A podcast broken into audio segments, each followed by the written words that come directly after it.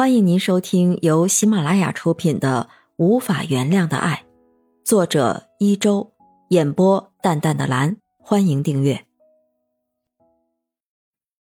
第十二章：解不开的谜案下。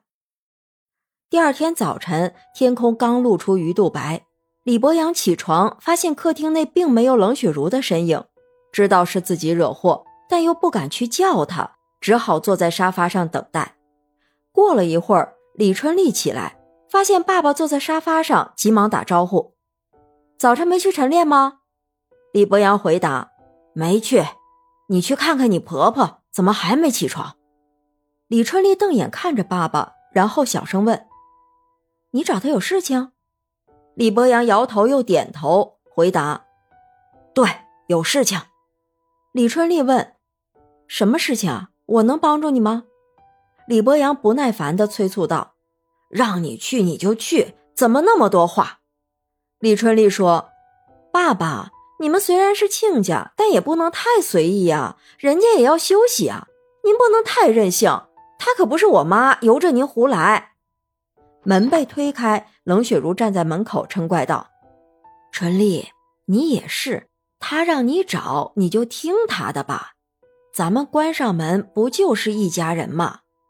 说完，走到李博阳跟前，问道：“看你猴急的样子，有什么事情快说吧。”有李春丽在场，李博阳又难以启齿，转头对春丽说：“快去洗漱吧。”春丽转身离开。李博阳小声问：“昨天没睡好吧？”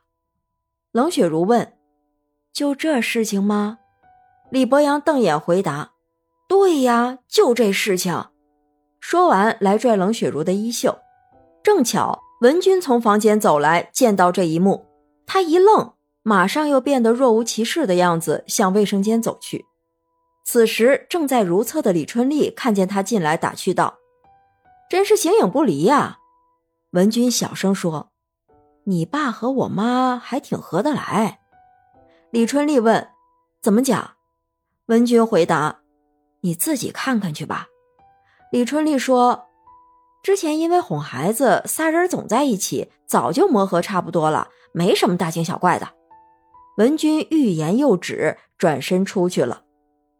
三天后，文君要返回部队，临行前，他对妈妈说：“您要多体谅我岳父，毕竟是在咱们家，多少要给他留下空间和自由。再将就一段时间，我就转业了。”说到转业，冷雪茹嘱咐儿子。千万别进刑警队呀！整天与罪犯打交道，多危险啊！还是进机关工作稳妥。文军启程了，冷雪茹身上的担子一下子就沉重了许多。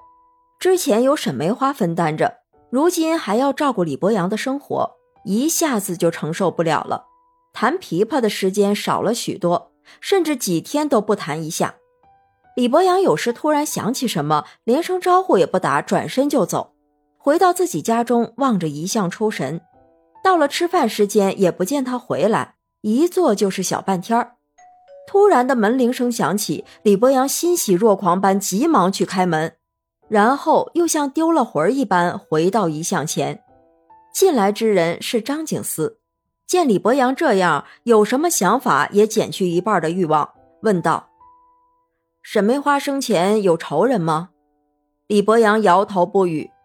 张景思又问：“听说你们感情不错？”李博阳反感这样的审问，他反问道：“你到底要干啥？”当然是想破案呗，想向您了解一些情况。李博阳催促：“了解完了，走吧。”还没等张景思出门，李博阳一头撞在墙壁上，吓得张景思一把将他拉起，急切问道。您这是干嘛？见李博阳不回答，再看李博阳时，李博阳已经不能自制，手脚乱踢乱打一气，指着自己的头说：“止痛药，快点儿！”张景思反应敏捷，快速寻找药，眼睛落到遗像前面，发现有一个药瓶，急忙拿到手中，问道：“是这个吗？”李博阳点头又摇头。张景思问：“你这点头又摇头，到底是不是呀？”李博阳不停地在墙壁上拳打脚踢，张景思上前一个反抓手将他按住。从药瓶中倒出两粒，塞进他嘴中，自言自语：“两粒，不多不少，先稳定再说。”吃过药后，李博阳被张景思用手按着，渐渐平静下来。张景思问：“看你这身体没问题呀，怎么会这个样子啊？”李博阳有气无力的回答：“战场留下的战利品，归我所有了。是神经痛吗？”李博阳点头。张景思走到遗像前，看见那枚戒指，问道。这枚戒指是哪来的？李博阳回答：“大女儿买的。”张景思自言自语：“孝顺啊！”说完，悄悄离开。在他心里，这样一位可敬可爱的可怜之人，还有什么要问询的呢？虽然这样想，但警察的敏感无时不在。张景思向窗外看了又看，问道：“你家住一楼，为何不安装防护栏啊？”李博阳回答：“一楼采光不好，再安装它，那视线就太差了。”张景思推开门向外走，李博阳开玩笑：“一楼的好处就是抬腿就到外面，不送啊。”这个案子一直是个谜，已经过去半年了，仍然没有一点蛛丝马迹。刑警队一连破获几起凶杀案，但与这个案子毫无瓜葛。那么多案件等待处理，像这种案件只能放下，成了无头案，成了谜案。